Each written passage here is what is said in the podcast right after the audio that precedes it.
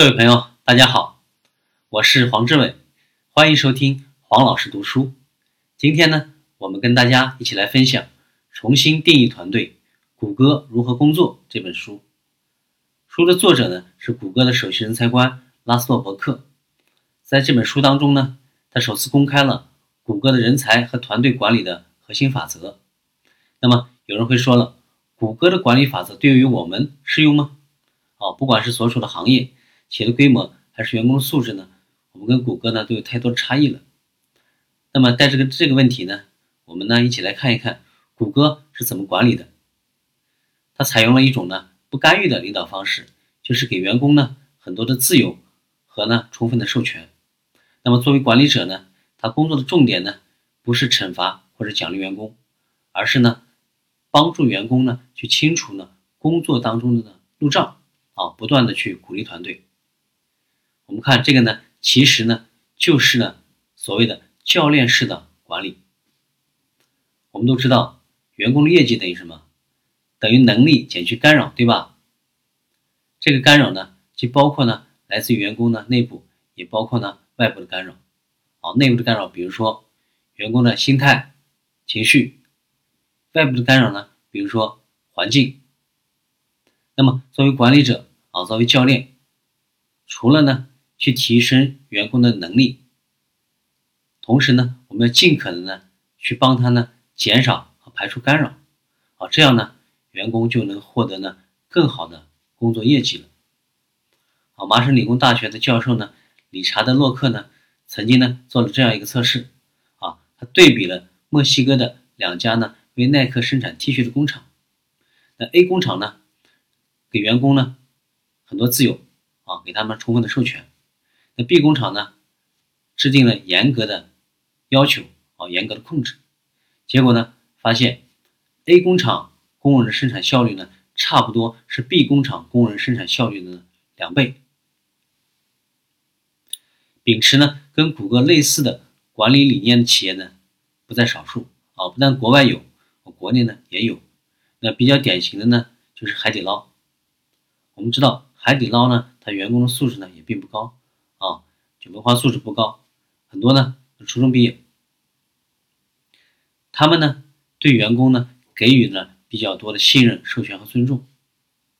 啊，一般的员工呢都有一定的呢免单权限，通过这些呢来激励员工呢忘我的工作。所以我们看到海底捞呢发展的非常迅速。那谷歌呢对员工充分授权的这种管理方式呢？同时呢，他还给员工呢提供了很多学习的机会，啊，提高团队的信任度，啊，通过这些手段呢，来去不断的提升呢他自己的业绩。我们呢要坚信员工是好的，啊，人之初性本善，对吧？再有呢，要有足够的勇气呢，把员工呢看成是企业的主人翁，而不是呢把他们呢当成是机器。我们都知道。机器可以完成工作，对吧？但是呢，主人翁呢会竭尽所能的帮助企业呢和团队获得成功。那么接下来呢，我们就一起来看一看谷歌的工作法则。啊，首先呢，要成为一名创始人。我们都知道，建立一个杰出的团队或者机构，它的起点是什么？就是要有位创始人，对吧？那么成为一名创始人呢？并不是意味着呢，你一定要去建立一家新的公司，啊，任何人呢都有能力呢成为一名创始人。你可以呢创立团队啊，创立家庭，创立呢你所在的团队的文化，啊，不管呢你是这家公司的第一个雇员，还是说呢一个有着呢几十年历史的公司当中的一员。那谷歌的经历呢带来的最根本的一条经验呢就是。你必须呢要决定自己是想成为一名创始人呢，还是一名雇员。当然了，这个问题所关乎的呢，不是你实际的所有权，而是呢你做事的态度。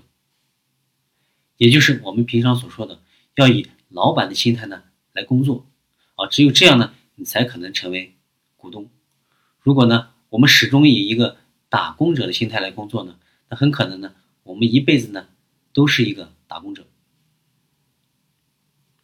谷歌工作法则啊，要成为一名创始人，把自己呢看成是一名创始人，像创始人一样去行动，也就是我们说的以老板的心态来看待自己啊，以老板的心态呢来工作。接着呢，文化呢可以把战略呢当早餐一样吃掉。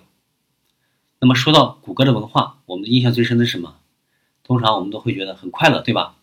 我们看到谷歌呢，它的办公室呢，它的地板呢、墙面呢，都是很鲜艳的色彩，啊，还有呢，免费的美食，啊，疯狂的办公室，好，有人呢，甚至在办公室里骑自行车，他就是把一种工作呢，寓呢于娱乐当中，甚至是有的这个谷歌的员工呢，拿公司的 logo 呢，在电脑上呢做涂鸦。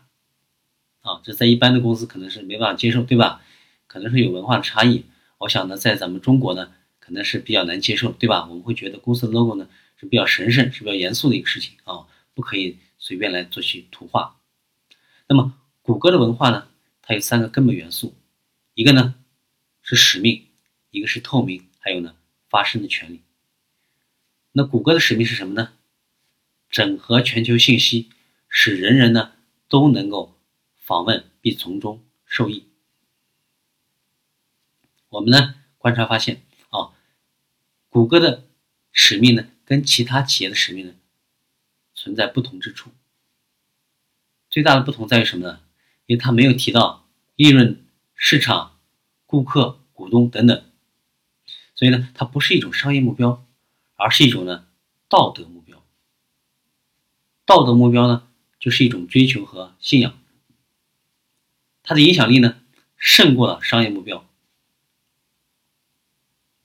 比如说我们所熟悉的“生命诚可贵，爱情价更高，若为自由故，二者皆可抛。”这里的自由呢，就是一种追求和信仰。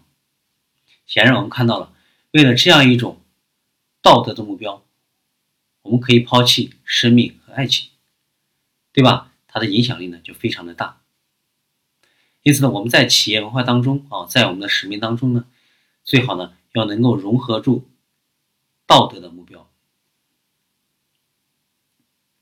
如果呢你对员工很相信，那么呢就不要害怕呢跟他们来分享信息。啊，在谷歌呢，哪怕是新聘用的软件工程师啊，在上班的第一天呢，就呢可以使用几乎所有的代码啊，代码库里的代码。我们知道，在一般的软件公司，对吧？新入职的工程师啊，只能看到自己负责产品的代码啊，不但是新入职的啊，很多呢，这些哪怕是老的工程师，他也只能呢看到自己的那部分代码啊。在谷歌呢就不一样。那么透明呢所带来的意外好处呢，有一点就是呢，通过这样一种分享，那么员工呢的表现呢。得到了提升，为什么？这是就是一种信任，对吧？其实呢，它是用了信任激励。好，我们在讲激励的时候，这是一种信任信任的激励。还有呢，我们所有人呢，都想要呢，掌控呢自身的命运。发声的权利呢，意味着呢，给了员工呢真正的话语权，让他们呢来决定公司呢如何运营。我们知道呢。谷歌有很多的人力资源政策呢，都是由员工发起的，叫员工提出来的。那么经过讨论以后确定，然后就又执行了。那么最典型的，谷歌在撤出中国这样一个决定呢，是经过了数千小时的讨论啊，这是他原文说的啊，经过了数千小时的讨论啊，在听取了全球员工的意见之后呢，才做出来的。啊，他做出这样一个决定，这样一个决策呢，不是基于呢经济考虑。而是呢，基于公司的价值观。我们都知道，中国的很多的法律和政策，啊，限制了谷歌的这种透明。透明是谷歌企业文化的一个核心。因此呢，他为了维护自己的所谓这种价值观啊，这种企业文化呢，最后呢，怎么样撤出中国了？啊，最近呢，又有说谷歌会要准备重返中国，对吧？好了，我们再看，如果呢，你给人以自由，他们呢将还给你的惊喜。谷歌的文化呢，塑造了谷歌的战略，而不是呢战略塑造了谷歌的文化。我们说“己所欲，施于人”。